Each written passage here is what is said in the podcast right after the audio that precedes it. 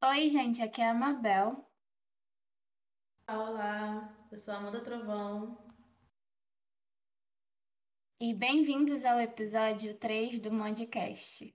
Um gole de ciências sociais, ou melhor, um play. Estamos no mês em que celebramos a data 25 de julho, marcada como Dia Internacional da Mulher Negra, Latino-Americana e Caribenha. Esse dia tão importante serve para reafirmar a potência dessas mulheres, as quais participaram de muitas revoltas, revoluções e lutas pela liberdade das populações negras, que foram trazidas forçadamente até o continente pelos colonizadores europeus. Visando resgatar a memória de luta desses povos, hoje iremos falar um pouco do que foi a Revolução do Haiti e como se deu a participação dessas mulheres nesse processo. Para isso, propomos um diálogo entre a revista Modo Sócios com o coletivo Marighella, que tem o prazer de construir e que tem como objetivo fazer um debate sobre raça e classe a partir de uma ótica racializada, socialista e LGBTQIA+.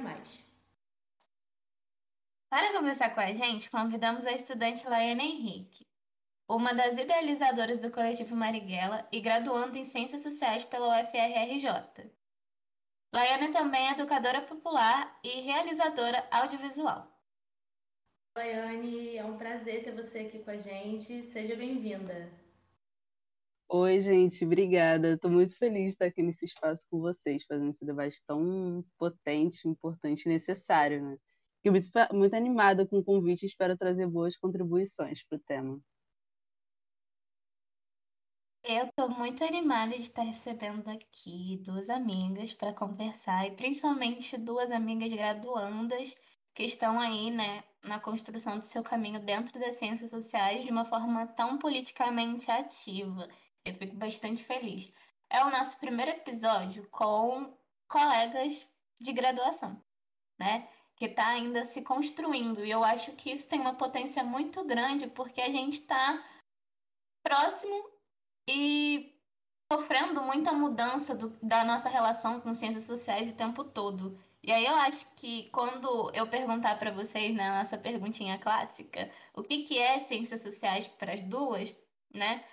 Eu acho que essa pergunta vai ter um símbolo e uma importância diferente, porque vai ser estudante para estudante. Então, e aí, gente, o que que é essa construção de ciências sociais para você? Como tem sido?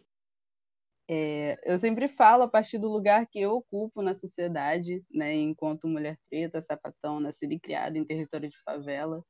Então, é, estudar ciências sociais, pesquisar através das ciências sociais, primeiro foi uma possibilidade de entender qual era o lugar que eu ocupava na sociedade e o que isso implicava, né?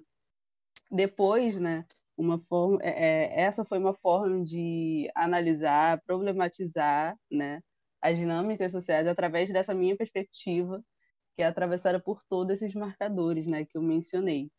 É, porque é isso, é muito desconfortável para a gente, né, ver homens brancos nos usando como objeto de estudo, depois indo embora, usando os nossos relatos como resultado de pesquisa, e não se importando com o que fica para esses grupos depois, para essa população depois, né?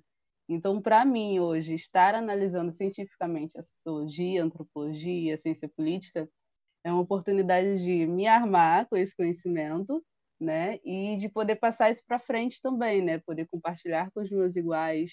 É, por isso, inclusive, me coloco na construção da educação popular, né? Atuando em rede de educação é, e fazendo com que mais pessoas tenham acesso ao que eu não tive por muito tempo, né? E passando também uma perspectiva que a gente às vezes não tem na academia, né? Falar sobre temas como esses, apresentar autores pretos, falar sobre, a nossa, sobre as nossas questões pela perspectiva das ciências sociais. É, eu entrei no curso de ciências sociais, assim, eu sempre digo que eu caí de paraquedas, porque eu não conhecia é, as ciências sociais, eu tive pouco acesso à sociologia no meu ensino médio também.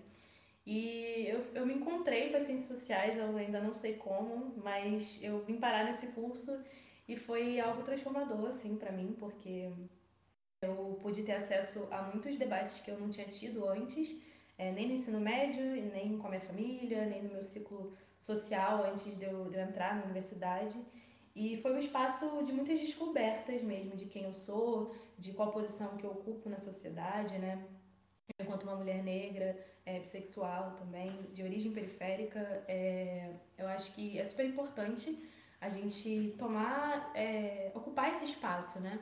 E começar a produzir é, cientificamente, academicamente, é, a partir do, do, nosso olhar, né? Como, como a Lai trouxe aí pra gente. E acho também que, para mim, é que faço licenciatura e que particularmente assim me identifico com a área da licenciatura, é, é também levar esse conhecimento para a sala de aula e garantir uma, uma educação de maior qualidade, uma educação é, que, que proporcione né, um diálogo entre o aluno e o, e o professor, né, onde a gente possa ter um espaço acolhedor para o estudante. Né? E acho que a sociologia né, no ensino médio ela é muito importante. Né? E a gente tem visto aí um desmonte muito grande da educação e um ataque muito direto né, à sociologia e filosofia. Então, acho que é, estar nesse espaço, né, construindo as ciências sociais, aprendendo com as ciências sociais, é importante para essa luta política também é, a favor da sociologia no ensino médio. Né? É super importante que a gente, né, da adolescência, tenha conhecimento do, dos conteúdos da sociologia, porque são transformadores, né? são conteúdos que a gente tem, é, que a gente consegue ter contato com, com a realidade que a gente vive. Então, acho que é importante também por isso, né? A gente reafirmar também sempre a existência da licenciatura e a importância da sociologia no ensino médio. E, para além disso, também, as ciências sociais significa para mim é, uma, tem uma importância política muito grande, né?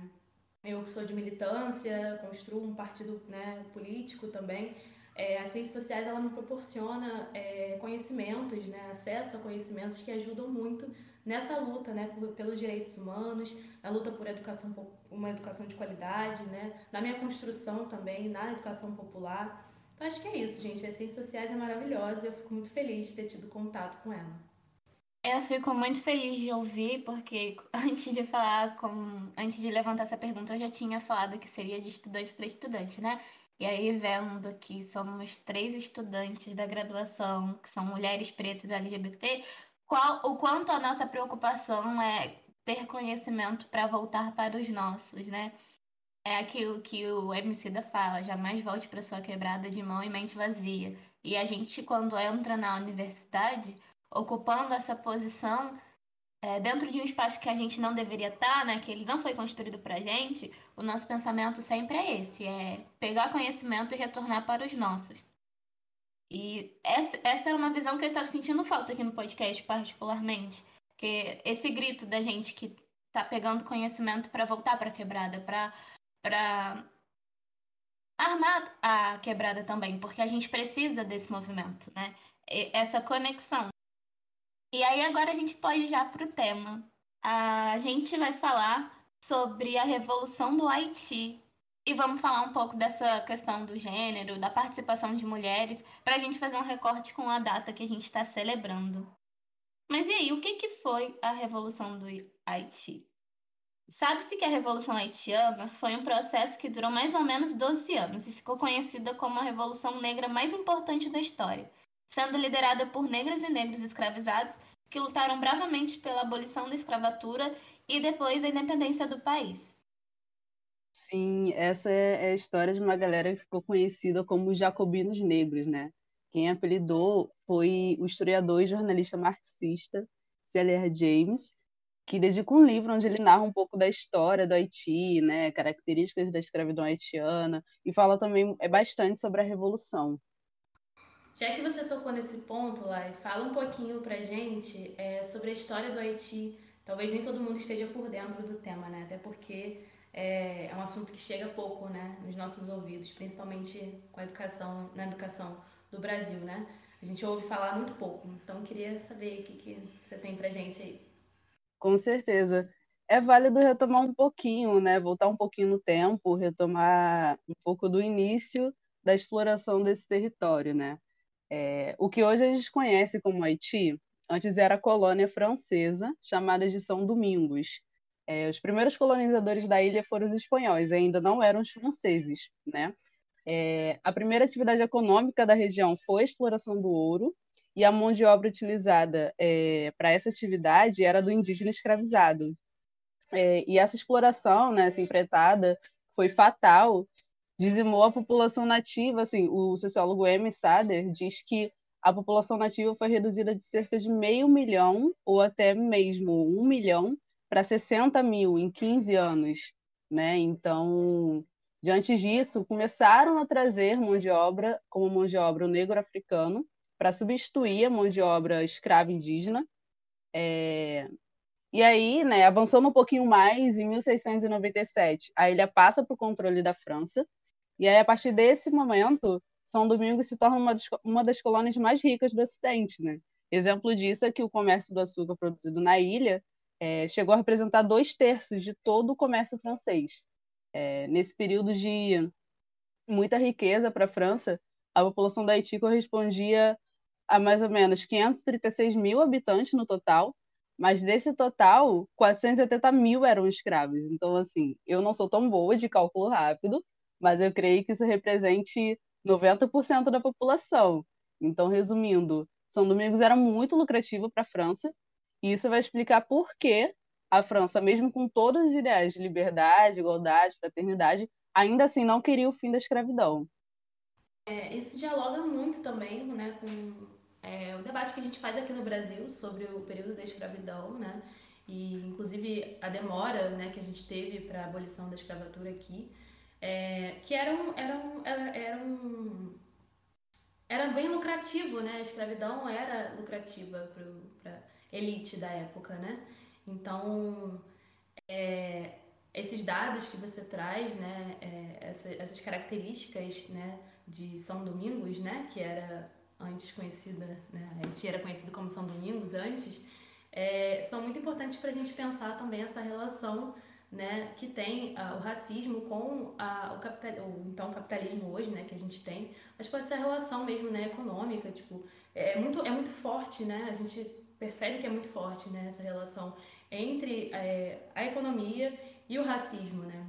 Era muito lucrativo manter a escravidão justamente porque era uma mão de obra extremamente barata, né? Era mão de obra que você não precisava pagar um salário, né? Então, acho que é importante é, trazer um pouco esse, esse, ponto também. Exatamente, exatamente. É, é esse o ponto, né? E aí, é, avançando um pouco mais, quando é que chegam os ideais franceses no Haiti, né? É, no final do século XVIII, esses ideais de liberdade, igualdade, fraternidade da Revolução Francesa começam a se difundir pelo mundo, né? Tem um historiador, é, Charles Chastain, que diz que a Revolução Haitiana também mostrou as ideias é, da Revolução Francesa em funcionamento nas Américas, então, com o andamento da Revolução Francesa, a população haitiana é estimulada pelos ideais né, propagados por lá, é, como esses. E aí, uma observação importante a se fazer é que os negros e negras não estavam inclusos nesse discurso propagado pelos franceses. É, e não estava sendo pautado o fim do que acontecia né, nas colônias francesas. Então, é aí que o povo haitiano resolve se organizar coletivamente e lutar pelo fim de sua condição de escravos. Bem aquilo, né? Nós por nós. É, e aí esse impulso revolucionário ele chega na ilha de São Domingos, trazidos da França, através do escravo liberto Vicent, Vicent Auger, que vai liderar um levante armado contra os brancos.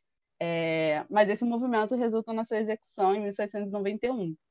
É, mas, na verdade, o, a morte do líder serviu para alimentar o espírito revolucionário dos escravos, e aí começou a explodir na ilha diversas rebeliões e a adesão, e a adesão dos escravos desse movimento foi massiva.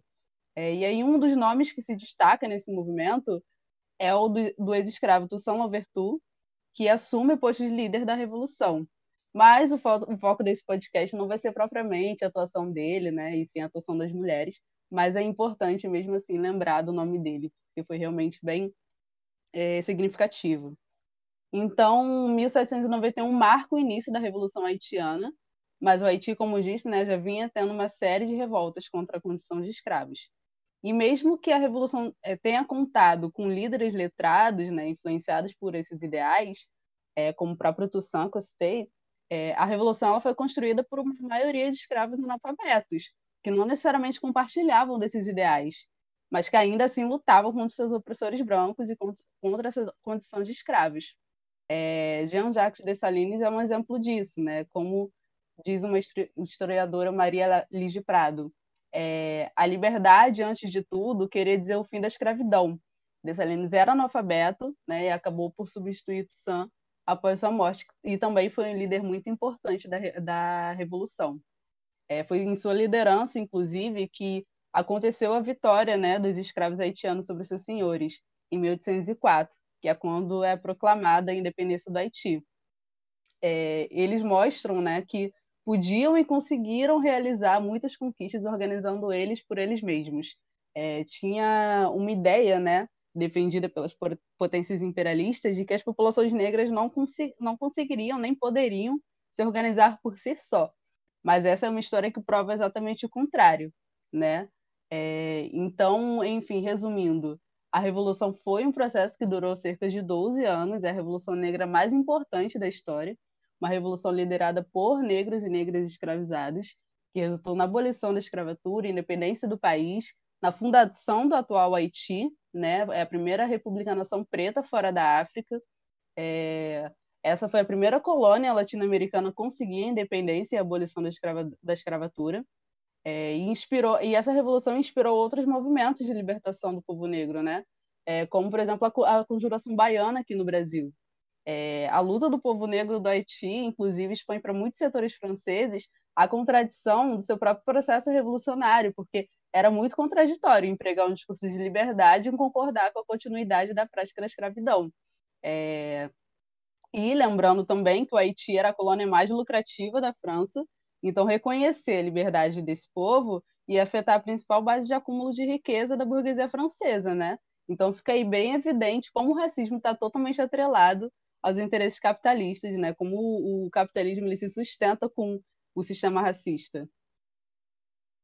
E quando você fala que é, existia o ideal de liberdade, fraternidade da, lá dentro da França, né? Que eles estavam lutando com isso, mas eles estavam se cegando, eles não queriam é, encarar como era contraditório manter uma colônia escravizada para poder trazer lucro para ele. Fala bastante daquilo que a gente começou a falar lá no começo sobre a necessidade da gente pegar esse conhecimento e se armar dele.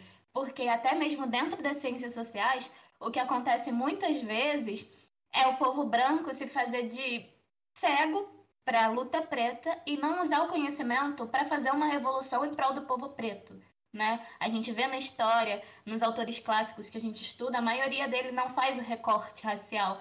Inclusive, Marx não fala sobre a mais-valia, que é a escravidão, tipo, o ápice da mais-valia. É você não receber nada em troca do seu trabalho, que é a escravidão. E quando a gente, dentro de ciências sociais, de um povo preto, olha para isso, né, a gente relembra o movimento da Revolução Haitiana de que é a gente que tem que olhar por a gente. É a gente que vai fazer a nossa revolução, porque não vai ter gente se preocupando ou sentindo na pele a dor que a gente sente. É, é aquilo que a Lélia fala, né, sobre trauma coletivo. Existem coisas que a gente não fala, que a gente sente na pele, e todo mundo sente de forma coletiva esse trauma. E quem vai liberar a gente desse trauma somos nós. Então, esse exercício de olhar para a Revolução Haitiana e perceber como a gente ainda está caminhando, é, se organizando para fazer diversas quebras colonizadoras em diversos espaços que ainda são colonizadores, por exemplo, a universidade, é uma parada foda demais. Eu fico bastante empolgada de falar sobre. Exatamente, Mabel. A gente vê isso até hoje, o tempo todo, né? E é muito interessante também que os autores contemporâneos, né, os autores marxistas que vêm, vêm depois, vão fazendo essa revisão e trazendo essa perspectiva. Né? Inclusive, deixa como indicação já o sociólogo marxista Clóvis Moura, que ele fala muito sobre o contexto brasileiro, né, a escravidão e a teoria marxista nisso, né? Fala sobre o capitalismo dependente, enfim, é uma leitura bem interessante para realmente a gente né, fazer é, olhar a partir dessa perspectiva, né, que é completamente diferente da, do contexto europeu que estava sendo colocado ali na época. Importante também que vocês estão trazendo, né, inclusive essa indicação da Lai, é, o Clóvis Moura é um autor que ele foi um sociólogo, né, e a gente não, pelo menos na rural a gente não tem, não teve acesso a esse autor em nenhuma disciplina. Então é, é curioso, é, é, interessante a gente pensar, né? Por que, que, que, a gente não tem acesso a esse debate do Clóvis Moura, né? Foi um sociólogo negro que estava aí pensando o, o Brasil, assim como muitos pensadores né, da área de pensamento social brasileiro. E, e, é isso, gente. Acho que esses pontos que vocês estão trazendo são extremamente importantes, né? Foram poucas as vezes que eu tive contato também com informações tão detalhadas do que foi essa revolução haitiana. É, eu confesso para vocês que eu vi muito pouco sobre isso na, no meu período escolar. Acho que eu vi o básico do básico, assim. Então, foi muito enriquecedor, enriquecedor para mim é, ter acesso a, a, tudo isso que ela está tá trazendo aqui para a gente hoje, né? Além disso, né, a gente tem que levar em consideração que tivemos uma forte participação de mulheres nesse rolê todo. E isso, é, para pensar o papel dessas mulheres, é importante lembrar que o Haiti ele possuía escravizados de lugares da África, né, e de lugares da, cultura banto e yorubá. E muitas dessas culturas, dessas sociedades, eram matriarcais, ou seja, as mulheres tinham papéis centrais na organização da sociedade. E isso foi levado também para o Haiti. Inclusive, a religião era um dos espaços onde essas mulheres se destacavam muito e, e também tinha um, era um lugar de organização política, né? E organização também, inclusive, do processo revolucionário haitiano. Sim, sim. É, Toussaint Louverture e Dessalines, né, são nomes bem conhecidos é, e muito citados quando se trata da Revolução do Haiti. É, inclusive, eu trouxe aqui né, o nome desses, é, desses dois revolucionários. Mas, como você disse, tivemos muitas mulheres protagonistas dessa revolução que assumiram a linha de frente do combate também, né, que marcaram essa história e que não são lembradas quando a gente fala dos jacobinos negros. Né? É, grande parte dos trabalhos acadêmicos sobre o tema sequer cita o nome de uma das mulheres que tiveram protagonismo.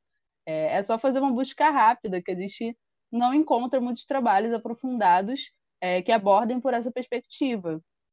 A revolução foi composta por homens e mulheres que lutaram juntos, mas a história deu um jeito de invisibilizar a atuação dessas mulheres que foram tão necessárias quanto Toussaint e Dessalines. Né? Por isso é tão importante esse resgate que a gente está fazendo aqui, né, nesse, nesse espaço. É, as mulheres não são lembradas com a importância que elas tiveram no processo, e isso é bem sintomático, né?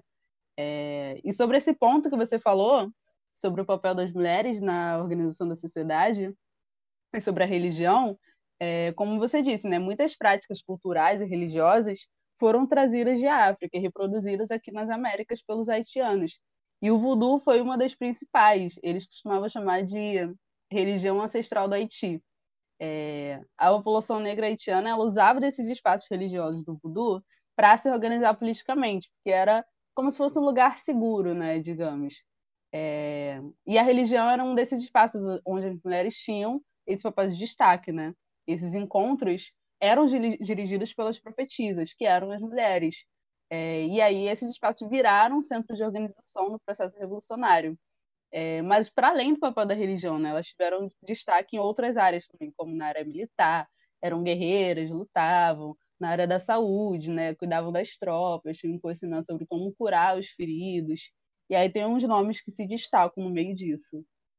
Cara, esse momento da gente fazer um resgate, né, dessa ancestralidade que, além de tudo, é matriarcal, é, é sensacional. Eu fico bastante contente, porque é o que a gente vê na construção também aqui do, do Brasil, né? Como a, como a América colonizada, ela tem certos pontos que conversam, apesar das suas diferenças, em pontos sistemáticos que sempre se conversam, que a gente consegue enxergar em diversas sociedades, né? E vem cá, vocês poderiam trazer para a gente alguma dessas mulheres que foram importantes para a Revolução Haitiana? Claro, a gente precisa falar delas. Elas foram importantíssimas, né? A gente precisa começar a é, fazer realmente esse resgate, né? E, e colocar os nomes dessas mulheres guerreiras na nossa história, na história da América, na América do Sul, América Central. É, e essas mulheres, né, haitianas, é, que, que, eram escravizadas, né, foram fundamentais é, para que essa revolução acontecesse. Elas estiveram lado a lado dos homens, é, lado a lado das crianças, é, buscando a libertação do seu povo. E elas estavam ali na linha de frente mesmo, guerreando, participando ativamente das discussões. Elas cumpriam papéis muito importantes nesse momento, né? Nessa, nesse período, nesse processo revolucionário. É, vale ressaltar que a população escravizada do, do Haiti era majoritariamente nascida em África e não na diáspora africana. E o que faz com que essas culturas, né, as formas e as formas de organização social africanas fossem mantidas vivas também aqui no Haiti. Uma dessas mulheres foi a Cecile Feitman.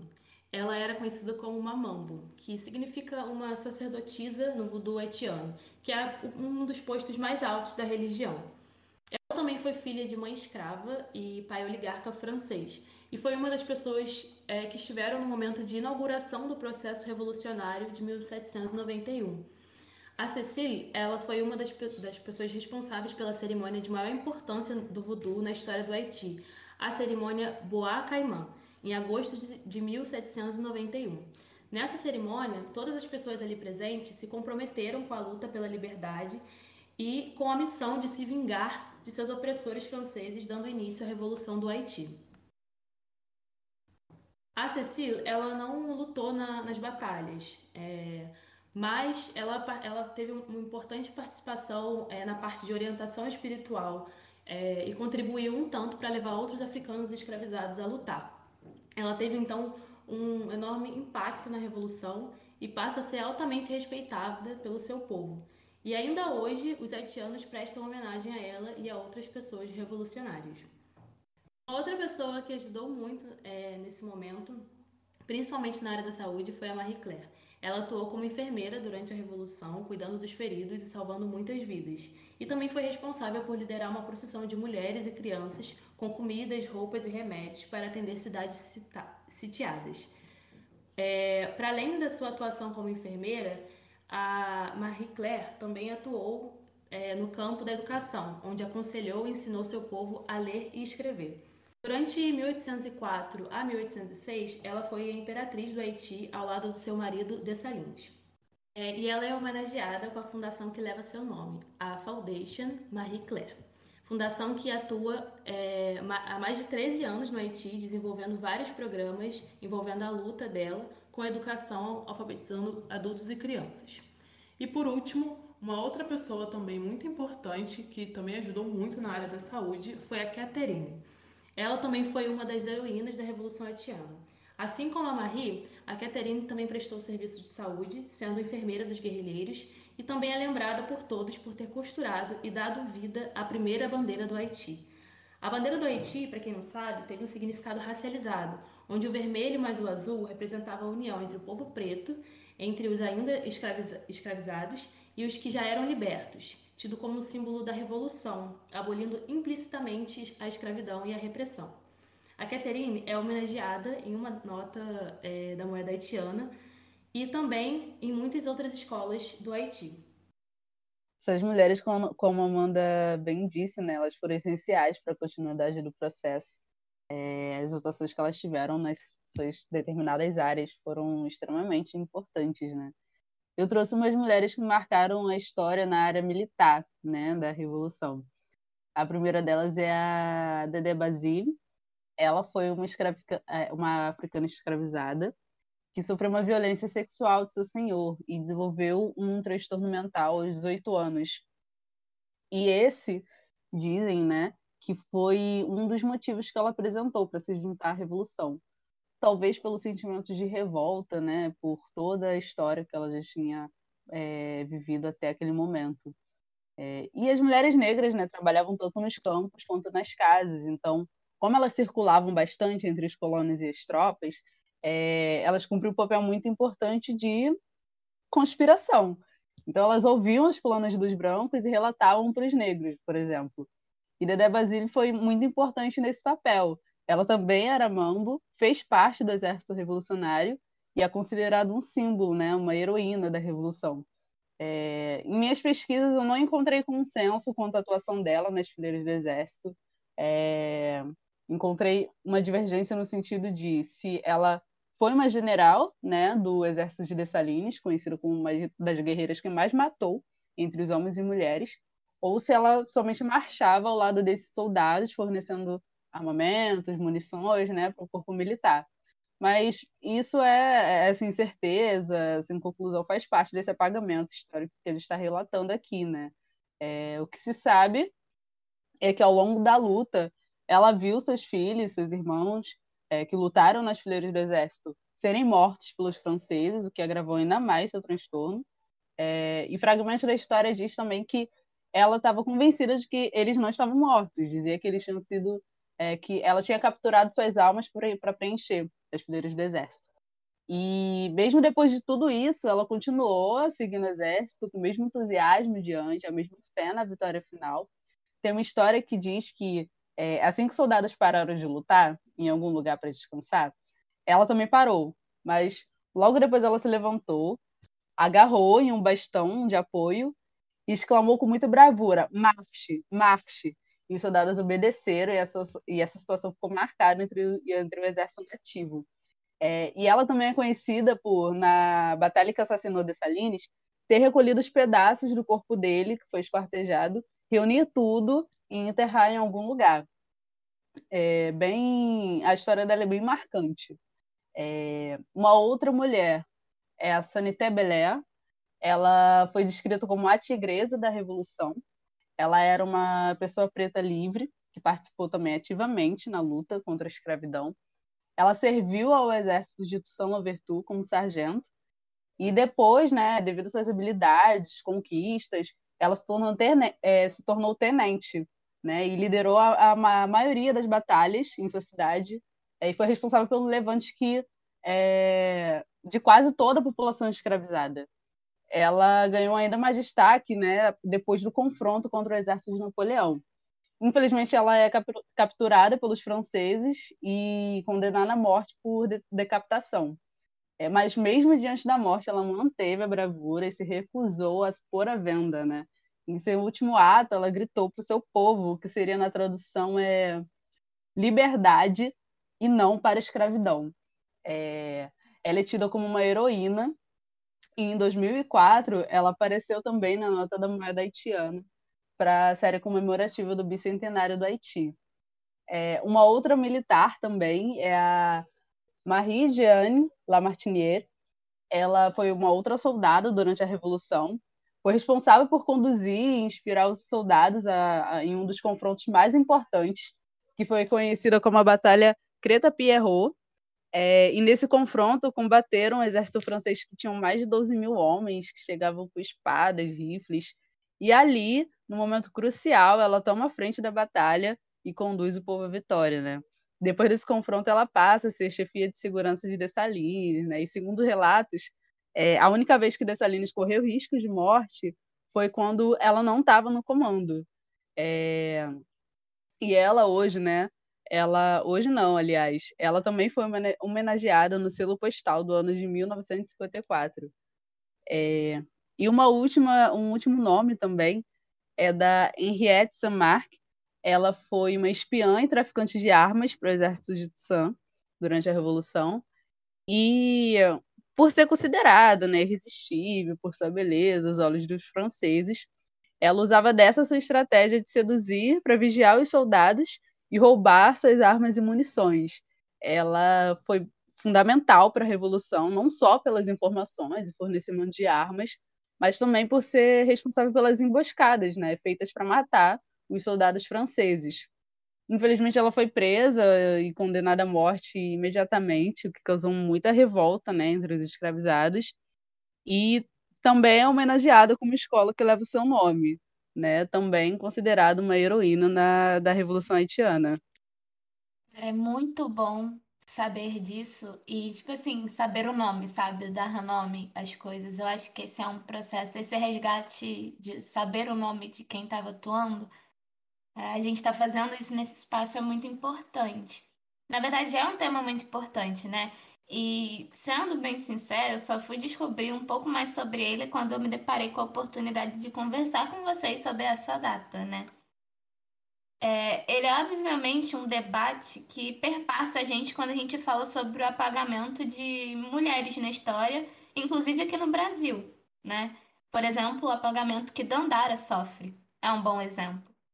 E eu queria pedir para vocês falarem um pouquinho como é se construir enquanto graduandas pretas em ciências sociais que se deparam constantemente com esse apagamento de mulheres pretas dentro das emendas do curso e até mesmo no silenciamento que a mulher preta sofre, né, dentro dessa ciência? Eu, assim, Mabel, eu acho que nesses, nesses quase quatro anos aí que eu tô nas ciências sociais, eu percebo muito que essa é uma área que ainda exclui muito, né, as mulheres negras, né, dos espaços, dos debates, que apesar de se mostrar muito aberto, né, às produções acadêmicas negras, ainda é um espaço muito limitado para corpos como os nossos, né? Acho que a gente ainda está num processo de ocupação, né, desse, desse espaço, né, da, da academia. E é, é sempre um desafio, né? É sempre muito é uma batalha muito grande, né? Estar nas ciências sociais, estar numa universidade pública, é, sendo de origem periférica, porque a gente sabe que a realidade de estudantes que são dessa origem, né, que estão em, em situação de vulnerabilidade socioeconômica, é, não é uma realidade fácil. É difícil se manter né, na universidade. É difícil, às vezes, entender o palavreado acadêmico, né? Porque às vezes a gente não teve uma educação né, tão boa assim como outros colegas. Então é sempre muito desafiador, né? Mas tem sido muito incrível, assim, tipo, poder ter acesso, né, é, a vários conhecimentos que falam sobre a gente, né? E, e assim, infelizmente, esse passo eu tive que dar sozinha, né? Porque é, ao longo da graduação eu vi muitos autores brancos, muitos homens brancos e tive poucas referências, né, de autoras e de professoras, professores negros também na universidade. Então a gente tem que dar espaço sozinho, a gente tem que se unir né, aos, aos outros alunos negros ou aos professores negros né, do departamento para a gente ter acesso aos conteúdos que às vezes não chegam nas nossas grades, né? Como eu tinha falado antes, o Clóvis Moura é um, é um grande exemplo disso, né? Ele não faz parte da nossa da, das nossas disciplinas, né? E ele é um cara fundamental, assim, para a gente entender um pouco da, da, do Brasil, da construção social do Brasil. Então, é, é, é um, eu percebo muito que é isso. Partiu muito de, de mim mesma, né? De correr atrás de outros assuntos, de outros debates que falem um pouco da minha realidade, que falem um pouco sobre é, a nossa visão enquanto pessoas negras, né? E é isso. Acho que ainda tem muito que avançar. Acho que falta bastante produções é, de intelectuais negras, de intelectuais também de origem é, africana. É, aqui mesmo, né, na América, a gente vê muito europeu, a gente vê muita gente branca e falta é, intelectuais que estejam, intelectuais inclusive decoloniais, né, que estejam ali pautando a, o anticolonialismo. E a gente vê muito pouco isso, infelizmente. Então, parte muito da gente, né? De ter que ir atrás desse conteúdo. Pelo menos é o que eu percebo. É, eu faço muito coro ao que vocês duas trouxeram agora, né? É muito difícil a gente contar com a academia para ter acesso a esses debates, porque simplesmente não tem na maior parte do tempo. É, muitas leituras, debates, eu fui ter acesso em espaços não acadêmicos, ou por mim mesmo, né? E isso não é culpa somente de professor X ou Y, de universidade X ou Y. É algo estrutural, né? Mas a academia precisa estar aberta para repensar sua estrutura, emendas e seus conteúdos, né? E isso envolve todo o corpo né, da universidade. É, nos últimos meses, por exemplo, eu tive acesso às leituras de uma socióloga é, chamada Virginia Bicudo, que é uma socióloga negra, é, a primeira não médica a ser reconhecida como psicanalista, foi essencial para a construção e institucionalização da psicanálise no Brasil. E quantas vezes eu ouvi falar sobre ela na universidade? Zero. Quantas leituras dela eu vi presente em alguma emenda? Zero, né? E isso precisa mudar, assim, essa, essa e diversas outras mulheres pretas foram e são extremamente importantes para as ciências sociais, precisam ser reconhecidas, né, antes de tudo. Então, por isso que, inclusive, esse, esse resgate que a gente fez hoje é extremamente importante, potente e revolucionário, né? A gente precisa continuar a reconhecer, enaltecer e dar o devido protagonismo, né? E honrar o legado dessas mulheres e muitas outras. Como diz a Jurama Werneck, é, os nossos passos vêm de longe, então que a gente possa honrar as as que ficaram na história, as que vieram antes, mas também as mulheres no nosso tempo presente que estão fazendo história, né? Que a gente possa construir o nosso movimento a partir das nossas referências. É, assim como essas mulheres que, que apresentamos aqui, a nossa história também está repleta de mulheres negras que foram essenciais para mudar o rumo da nossa história, né? E a realidade do nosso povo aqui no Brasil. É, que a gente não espere só o 8 de março ou o 25 de julho para relembrá-las e enaltecê-las, né? Que muitos espaços acadêmicos ac acontecem que limitam a gente a essas datas. Né? O 25 de julho é um símbolo de resistência das mulheres negras, é, é um dia que está aí para pautar a luta das mulheres negras contra a opressão de gênero, raça e capitalismo também, né? Que o capitalismo, sobretudo, mantém e se sustenta a partir disso. É... E no Brasil, inclusive, a gente lembra a Teresa de Benguela, né? Que foi uma líder quilombola. É... E esse dia está aí para reforçar essa luta histórica, né? É... Uma luta por sobrevivência dentro dessa estrutura que mata a gente todo dia. É... Mais da metade da população brasileira é negra e essa mesma população sobretudo de mulheres negras, né? Lidera os piores indicadores sociais e tudo, tudo isso é estrutural, é sintomático, é, e esse apagamento dessas mulheres é resultado de tudo isso, né? A gente precisa refletir sobre isso é, e pensar que, assim como 8 de março e 25 de julho não é um feriado festivo, né? Até porque o, o que temos para comemorar é um dia de luto, um dia de reivindicação, um dia para reforçar os nossos laços e para visibilizar essas mulheres também, né? que historicamente são linha de frente de muitos combates e não, não recebem o devido protagonismo, nem em espaços acadêmicos muita, e muitas vezes também em espaços não acadêmicos, né? Porque a gente precisa pôr essa reflexão. E a verdade é que esses conhecimentos, né, que se opõem a, ao sistema branco massivo da universidade, é, a gente acaba construindo por a parte, né, como você, Amanda e a Laiane falaram. A verdade é que a gente acaba se esbarrando e muitas das vezes a gente cria um espaço é, que a gente fala, os mini quilombos dentro da universidade, né? De pessoas que a gente confia para trocar sobre isso. E é uma construção que acaba sendo em conjunto, assim, extra-acadêmica. Agora, é, lá no começo eu falei que eu tinha chamado o coletivo Marighella para trocar aqui com a gente. E eu percebo no Marighella esse esforço também, né? É, de se trazer outras narrativas e popularizar o conhecimento sociológico a partir de uma perspectiva preta. E será que vocês podem falar um pouquinho deles? Bom, o coletivo Marighella, ele surgiu esse ano, né? A gente sim, a gente tava, ele surgiu muito de um, uma necessidade, né, que a gente estava enxergando, é, que falta muita muito espaço, né? É, no, no. Calma aí. Falta muito espaço, né? No ambiente político, enfim, em todos os espaços, né? A gente já mencionou aqui no espaço acadêmico também, fora dele. É, um espaço que, que proporcione debate sobre raça e classe, né? A gente sabe que o capitalismo, ele se baseia muito né, no racismo, no machismo, ele ele é estruturado a partir dessas opressões. Então, o coletivo Marighella ele surge justamente para denunciar isso e para colocar, é, através de discussões teóricas, é, através de grupos de estudos, formações políticas, é, essa posição, né? Demarcar muito bem essa posição de que a gente precisa falar de racismo e luta de classes de maneira conjunta, né? Não dá mais para a gente ficar falando de luta de classe sem mencionar a condição que as pessoas negras né, vivem e viveram é, até então. E, claro, né, sem deixar de lado também as outras pessoas racializadas né, no contexto brasileiro. Né? As pessoas indígenas também sofrem muito com essa opressão.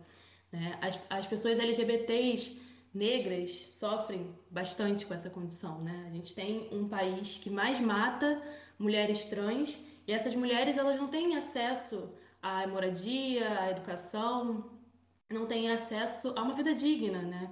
E são constantemente assassinadas. A expectativa de vida de uma mulher trans aqui no Brasil é de 35 anos. E por que, que a gente não fala sobre isso, né? Por que, que a gente tem que passar um dia do orgulho LGBT tristes porque pessoas, mulheres, neg mulheres negras trans estão sendo covardemente assassinadas? Então, é um, é um grito, né? O coletivo Marighella é um grito, assim. A gente traz o nome do Carlos Marighella, que foi um cara sensacional, né? Ele foi considerado o inimigo número um, né? No período da ditadura, mas ele lutou bravamente é, pelo fim da ditadura, infelizmente ele foi assassinado, mas é um cara extremamente importante e acho que ele representa muito bem essa luta socialista, né? Porque ele foi um cara afiliado ao PCB, ele era comunista e a gente resgatar esse nome também que é muito apagado e que inclusive estão querendo apagar os dados, os arquivos do Marighella da Fundação Palmares, né? É, é muito importante para a gente reconhecer a nossa história, né? A gente está aqui falando de um, de um movimento, de uma revolução que foi muito apagada, né? Que poucas pessoas têm conhecimento do que realmente foi a Revolução do Haiti e principalmente da participação das mulheres negras nesse momento, né? Então é importante também a gente relembrar na nossa história é, os movimentos negros, né, que estiveram presentes em todo o nosso processo de formação e nos momentos de maior opressão, como foi a ditadura. Né? A gente está aí lutando desde sempre, né? Inclusive no podcast, né, que a gente vai deixar aí para vocês, né, Feminismo e Marxismo, um podcast maravilhoso que tem aqui no Spotify também. É, em um dos em um dos episódios que fala também sobre a revolução do Haiti, uma pessoa fez uma fala, não me recordo o nome dela, mas uma pessoa fez uma fala que me marcou muito, que o único lugar é, em que a gente não a gente não pode ver as pessoas negras lutando é no livro de história feito por pessoas brancas né? Porque não é do interesse das pessoas brancas colocar a participação das pessoas negras, né? A gente está lutando desde sempre, a gente está sempre resistindo. Né? Muitos nomes nossos aqui no Brasil foram apagados, né? A Dandara, a Teresa de Benguela e muitas outras mulheres estão sendo constantemente silenciadas e apagadas aqui no Brasil também. Né? A Marielle Franco é um exemplo disso, né? Então, acho que é, é o coletivo Marighella ele vem para denunciar justamente tudo isso que a gente já já está já tá falando há muito tempo, né? E principalmente fazer um debate teórico, é, proporcionar grupos de estudos, porque a gente precisa começar a se apropriar do conhecimento que essas pessoas negras estão produzindo e que não chega até a gente. É, a gente já citou vários exemplos aqui de autores né, que a gente não, não, não vê na, nas nossas ementas. Então é importante a gente fazer isso né, por conta própria, que é isso. A gente não, não tem acesso na academia, a gente vai atrás desse conhecimento. Então é, é isso, é um coletivo que tem como objetivo falar um pouco sobre a relação entre raça e classe e promover grupos de estudos, formações políticas e também tem uma atuação muito importante é, na educação popular, construindo redes de educação popular, de pré-vestibular, pensando também em uma educação antirracista. Acho que é isso que resume o que a gente é aqui. É, a Amanda resumiu muito bem, assim, ela disse muito bem, é, e eu faço totalmente coro a fala dela. É, a gente se propõe a, fazer, a trazer esse debate também de uma forma horizontal, né? de uma forma popular, com uma escutativa, com que é, outras pessoas também têm a acrescentar o tema, o debate, é, porque é, isso é extremamente importante. É, conhecimento é poder, né? Não adianta a gente aprender os conteúdos por conta própria e guardar tudo para gente. Ele precisa circular e é isso que a gente busca fazer. Agora, a gente sabe que a construção do feminismo né, em si foi uma construção que excluía mulheres racializadas do que elas consideravam a luta por gênero, né? E isso acontecia assim, desde o tempo das sufragistas. Na França, o que rolava era enquanto mulheres francesas lutavam por igualdade, liberdade e fraternidade, elas também deixavam de fora não somente as mulheres negras haitianas, mas toda a população das colônias.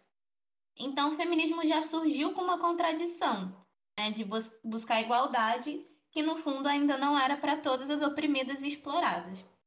Acho que iniciar uma discussão de como as ciências sociais pode olhar isso é a gente trazer o movimento feminista marxista para jogo, que é um bom aprofundamento para a gente conseguir pensar como cientistas sociais em formação, né? Não, total, é super importante a gente falar é, sobre isso né, dentro das ciências sociais. É, Inclusive, a gente tem muitas produções de mulheres negras marxistas e que a gente às vezes não vê muito, né? A Angela Davis, por exemplo, é uma dessas mulheres, né? Ela é uma mulher marxista, comunista, né? lésbica, então que está aí fazendo muitas produções é, acadêmicas importantíssimas. E assim como ela, temos outras mulheres extremamente importantes é, para gente a gente se aprofundar nesse debate.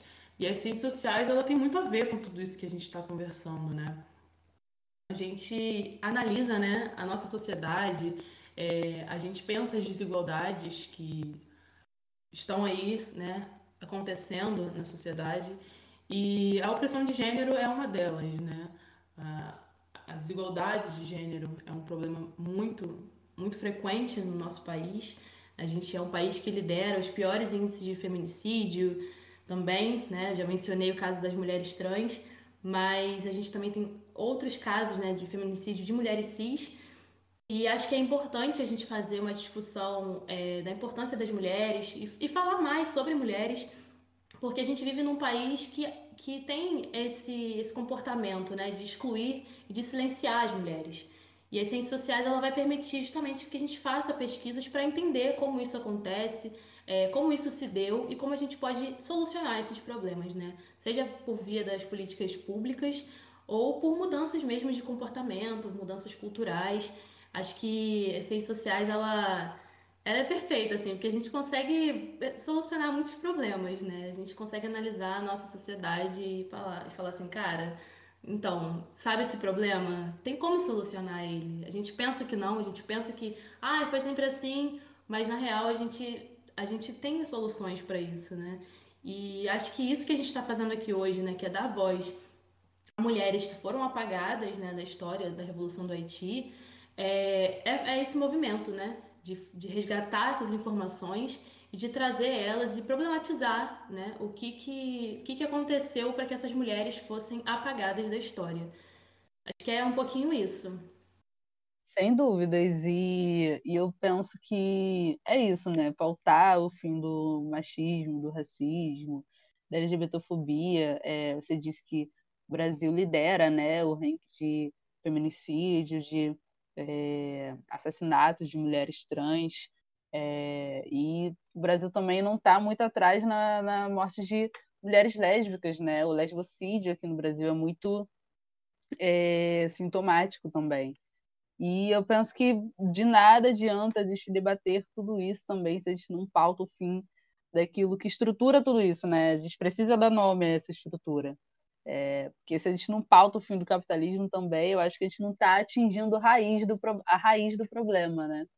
É, e também, assim, a gente não vai avançar enquanto coletivo se a gente continuar silenciando a base da estrutura, a base dessa sociedade, né? É, vocês citaram é, a Angela Davis e ela bem diz que quando a mulher negra se movimenta, é, toda a estrutura da sociedade se movimenta com ela, né?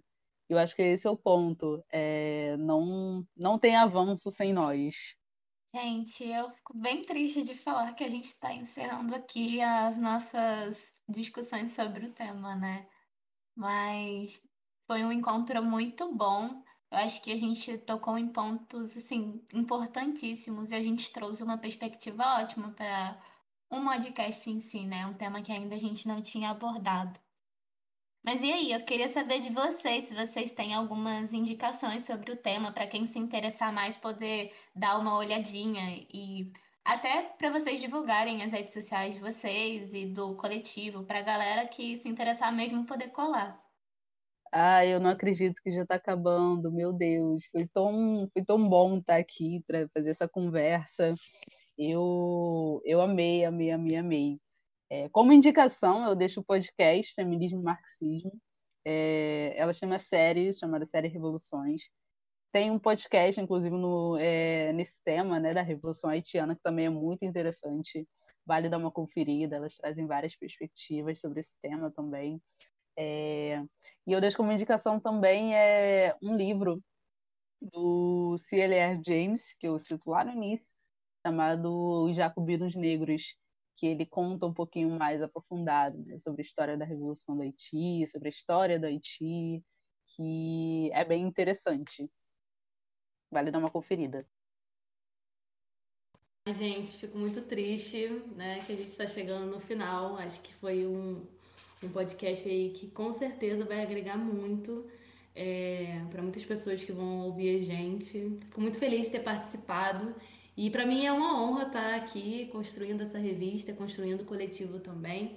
É, para quem quiser conhecer um pouco mais do coletivo Marighella, as nossas redes sociais, é só o Instagram, então vocês podem acessar lá, Coletivo Marighella, bem facinho de achar.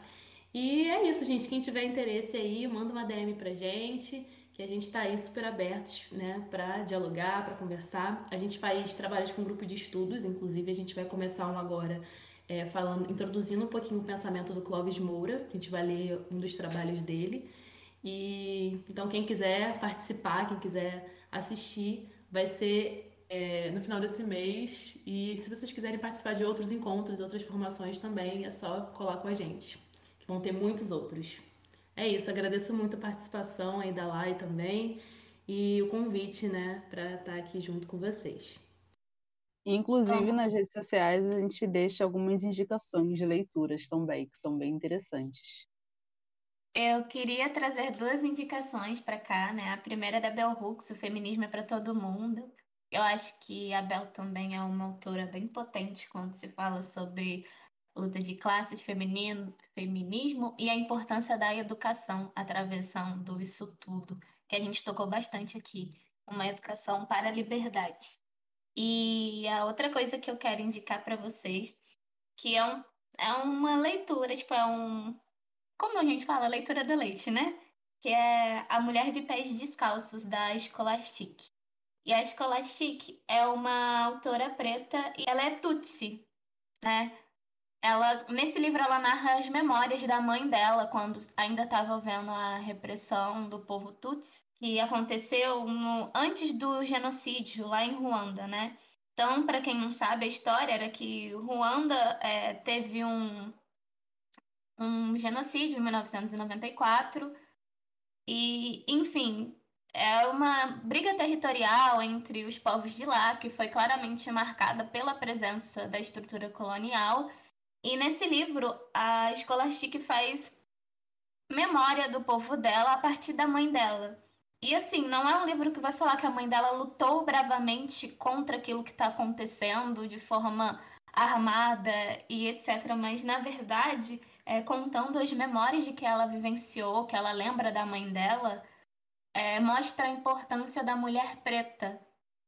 É, é tem diversas falas que ela traz, mas é, o cuidado que a mãe dela tinha sobre cuidar da história, cuidar da cultura e não deixar aquilo ser apagado, e principalmente cuidar dos filhos, porque ela sabia que se tudo fosse apagado, não ia restar gente para poder contar sobre isso, né?